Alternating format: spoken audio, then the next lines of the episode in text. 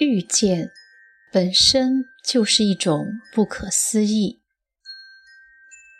在电视剧《离婚律师》里，池海东对曹乾坤说过：“欲望膨胀到无限大，道德法律的笼子就变成了束缚，人会觉得很难受，就像你现在这样。而解脱的办法是缩减欲望的体积。”当缩到够小，便可以钻出笼子，重获自由；或者干脆散掉它，无欲无求，也就不会再痛苦了。但我们不是圣人，很难放弃自己的愿望。最好的也不过是能控制它，不被蒙蔽心智，影响生活。昨天，一个同事问我。他家的孩子脾气特别大，总爱摔东西，该怎么教育？其实小孩子三岁之前都有一个这样的阶段，因为表达能力不够，内心的需求无法顺畅地说出来，只有发脾气来表达自己。这时候，大人们的教育能起到的作用只是疏导，消减孩子的欲望很难做到。所以，往往教育效果不好，孩子还会固态重萌。做家长的只有坚守原则，坚持指正他的错误。时间久了，不用你再啰嗦，他也会逐渐明白自己的不合理要求是不可能得到满足的。孩子的事放到成人的世界里也是一样的情形，求之不得。永远是人生里最刻骨铭心的痛，不是说了吗？得不到的永远在骚动。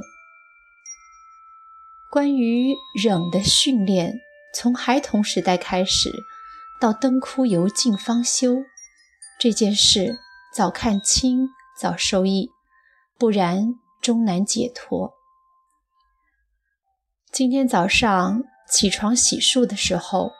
想起了一个老朋友华，上周末是他的生日，早早的送去了生日祝福。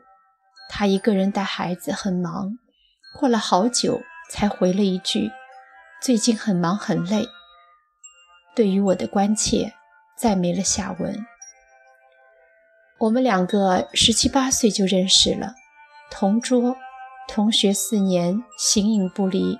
连衣服都是换着穿，也曾经因为小事闹过别扭，几天不说话，再一和解，两个人都哭了，也说不上谁对谁错。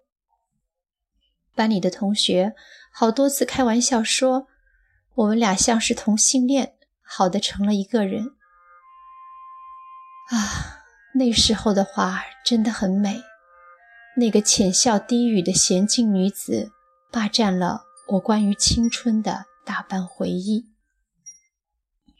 后来，因为人生际遇不同，各自忙碌。我落魄时，他曾经管我吃喝，还每次往我兜里揣钱。那时他过得也不宽裕。后来他失业没有着落，在我的出租屋暂住。半夜里不小心掉下高低床，崴了脚。我每天上班前都会准备好一天的饭菜，还买很多的零食，因为它是个小馋猫，真怕它闷得慌。那段日子辛苦贫穷，还每天穷开心，傻乐傻乐的。再后来我恋爱了，去了外地，我们离得更远了，大概就是从那时候开始吧。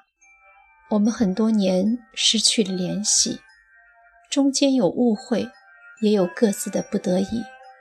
连他结婚的时候，我都因为坐月子没能亲自去喝一杯喜酒。大概是二零一三年的冬天，我出差去他的城市，因为心里惦记放不下，他应该是怀孕或者生了孩子吧，想着去看看他。走进他的出租屋，鼻子忽然间很酸。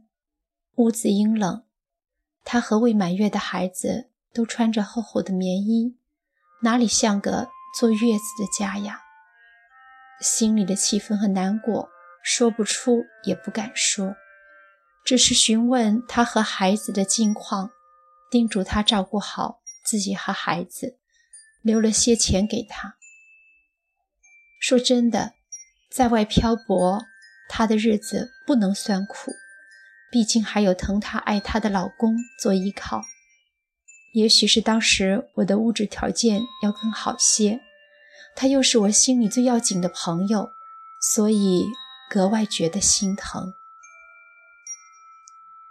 最近这两年，华的生活好了很多，住进了新房，孩子也熬得长大了，送了幼儿园，我也就没那么惦记他过得好不好了，只是偶尔有事路过他的城市。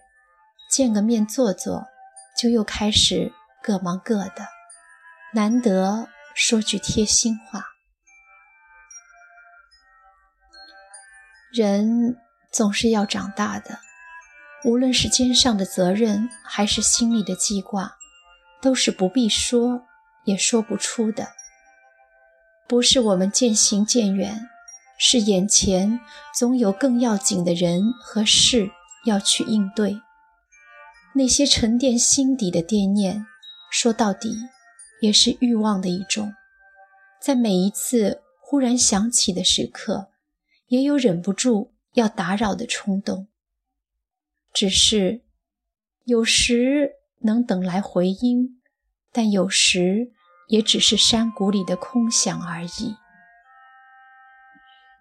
可依然重要的是，你说。或不说，它就在那里。原来人生最需要学会的是忍，忍着不要，忍着不哭，忍着不去无谓的打扰。一切的因由，只不过是我不要干涉你的人生，只希望你过得更好。我们的遇见。本身就是一种不可思议，又何必强求更多呢？只要彼此各自安好，便是晴天。